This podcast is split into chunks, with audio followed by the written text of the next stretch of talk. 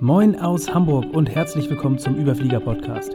Der Podcast für ambitionierte Ingenieure mit mir, mit Tim Schmannerbeck. Jetzt geht's los. Viel Spaß. Herzlich willkommen zu Podcast Folge Nummer 126, wie ich Prokrastination vermeide, Structured Procrastination. Heute mal ein, ja, eine relativ kurze Folge mit einem wirklich interessanten Trick.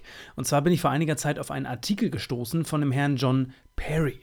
Wer ist John Perry? John Perry ist ein Professor an der Stanford University und er ist für ein Thema besonders bekannt und zwar für das Thema Prokrastination. Hat er sich ausgiebig mit befasst und es gibt, wie gesagt, einen Artikel, ähm, den findest du auch unter structuredprocrastination.com. Ähm, geht ein bisschen über diese heutige Folge hinaus, aber ich gebe dir mal ein paar Auszüge aus diesem Artikel. Auf jeden Fall beschreibt er eine wirklich erstaunlich effektive Strategie.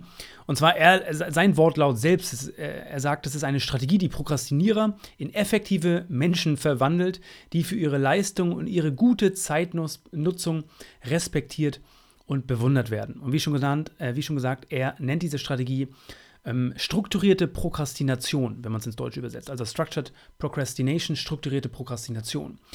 Und die Kernidee dahinter ist, laut seiner Aussage, Prokrastination bedeutet nicht, dass man absolut nichts tut. Wirst du selbst kennen, ich meine, ich glaube, jeder hat schon mal prokrastiniert, wir alle äh, kennen das Gefühl zu prokrastinieren. Und das Problem ist ähm, bei Prokrastination, also du, du tust nicht nichts, sondern Prokrastination bedeutet, dass du Dinge tust, die nur am Rande nützlich sind. Das heißt zum Beispiel, deinen Schreibtisch aufzuräumen, die Wäsche zusammenzulegen, den Geschirr, gut, das sind alles Haushaltsbeispiele, aber gibt mit Sicherheit noch andere äh, andere äh, Themen, also auch auf der Arbeit zum Beispiel, mit Kollegen ins Gespräch zu kommen, hat, äh, ist, hat in irgendeiner Weise natürlich so Kommunikationsthemen sind nützlich, aber haben eben nicht die oberste Priorität. Das heißt, diese Dinge sind in der Regel beim Prokrastinieren nur ein Mittel, ähm, um etwas Wichtigeres nicht zu tun.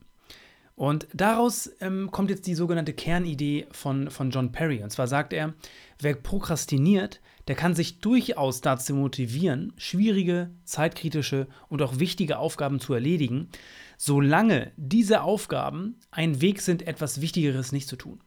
Also, das heißt, du kannst wirklich super schwierige Aufgaben machen, solange du damit sicherstellst, dass diese Aufgabe dafür sorgt, dass du etwas noch Wichtigeres nicht erledigst. Und genau diesen Aspekt macht man sich ähm, durch diese Methode des strukturierten, der strukturierten Prokrastination eben zunutze. Und ich gebe dir mal ein Beispiel ganz klassisch für deine To-Do-Liste.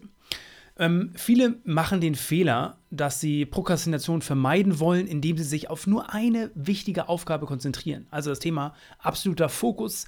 Äh, idealerweise besteht dann deine To-Do-Liste wirklich nur aus einer einzigen Aufgabe und du sagst, heute nehme ich mir nur das vor, um zu vermeiden, dass ich mich ablenken lasse durch irgendwelche anderen Themen. Das klingt in der Theorie ganz gut und es mag auch teilweise funktionieren. Das Problem dabei ist, dass es keine Alternative dazu gibt, beziehungsweise die Alternative dazu bedeutet, nichts zu tun oder ja, zumindest dann Dinge zu tun, die nicht auf deiner Liste stehen. Und ähm, genau, das ist der klassische, das klassische Thema ist, wenn du prokrastinierst, machst du eben nicht, erledigst du eben nicht diese wichtige Aufgabe, sondern machst ja dann irgendwelche Dinge, die nicht auf der Liste stehen. Und der, der, der Trick hier ähm, laut John Perry besteht darin, deine To-Do-Liste mit weiteren Aufgaben zu füllen und die richtige Art von Aufgaben für die Spitze deiner Liste auszuwählen, also an die Spitze zu stellen. Das heißt, stell dir vor, vorher, ähm, also das Schlechtbeispiel ist eine To-Do-Liste mit einer ganz zentralen wichtigen Aufgabe. Und laut John Perry ist die bessere To-Do-Liste, da hast du eine ganze Reihe wichtiger Aufgaben, die du auflistest. Und die obersten auf deiner Liste, also mit der höchsten Priorität, das sind tatsächlich nur, äh, wie er es nennt, vermeintlich wichtige Aufgaben. Das heißt, die idealen Aufgaben für die Spitze deiner Liste, hat, die haben zwei, zwei Eigenschaften. Erstens, sie scheinen klare Fristen zu haben, haben sie aber in der Realität gar nicht. Und zweitens, sie scheinen unglaublich wichtig zu sein, sind sie aber in der Wirklichkeit eigentlich nicht. Und aus, laut seiner Message, er hatte einige Beispiele noch im Artikel rund um sein, ähm, äh, sein, sein Professorendasein und das ist, er, redet davon, dass es eine Fülle solcher Aufgaben gibt im, im ganzen ja, Universitätsumfeld. Und ich kann dir sagen, glücklicherweise gibt es im Leben als Ganzes, egal wo du tätig bist, egal in welchem Umfeld du arbeitest, gibt es eine Fülle solcher vermeintlich wichtiger Aufgaben. Zwei super plakative ähm, Dinge von meiner Seite, also zur Inspiration, äh, zwei aktuelle Beispiele von mir persönlich. Ähm, zwei Dinge. Das eine ist, äh, mein altes MacBook zu verkaufen. Seit Ewigkeiten, ist schon Ewigkeiten her, habe ich mir ein neues MacBook äh, gekauft. Und seit Ewigkeiten habe ich hier mein altes MacBook zu Hause liegen. Und ich habe dieses dauerhafte Gefühl, ähm, es ist eine ganz wichtige Frist irgendwie da, weil es jeden Tag an Wert verliert. Kennt man ganz klassischerweise, wenn du das MacBook noch zehn Jahre liegen lässt, verliert es komplett an Wert. Und dann irgendwann steigt es wieder natürlich an Wert. Aber das lassen wir mal außen vor hier. Nein, mein altes MacBook zu verkaufen ist irgendwie eine vermeintlich wichtige Aufgabe. Und der zweite Punkt ist, Kennst du vielleicht auch, ich habe hier durch die Corona-Zeit, also aus dieser ganzen Lockdown-Phase, noch einen Reisegutschein, den ich einlösen muss. Und auch da, ich habe es jetzt nicht im Kopf, aber tatsächlich, es gibt eine Gültigkeit und irgendwann läuft diese Gültigkeit aus. Und das sind so zwei Aufgaben, die auf jeden Fall irgendwie sich super wichtig anfühlen und auch eine gewisse Dringlichkeit haben und die ich ganz ans obere Ende quasi an die Spitze meiner To-Do-Liste stellen kann. Und ich weiß, bei diesen beiden Aufgaben ist es nicht so schlimm zu prokrastinieren ähm, oder ich werde vermeintlich prokrastinieren, aber es macht mir das leichter, diese dritte Aufgabe dann im Bunde, also die dritte Aufgabe, die ich, äh, die, die auf der alleinigen Liste eigentlich die einzige Aufgabe wäre, das ist plötzlich jetzt an, die ist an, an Stelle Nummer drei. Das heißt, ich prokrastiniere bei den ersten beiden Aufgaben und ähm, erledige quasi Aufgabe Nummer drei. Also wenn ich Aufgabe Nummer drei erledige, dann prokrastiniere ich.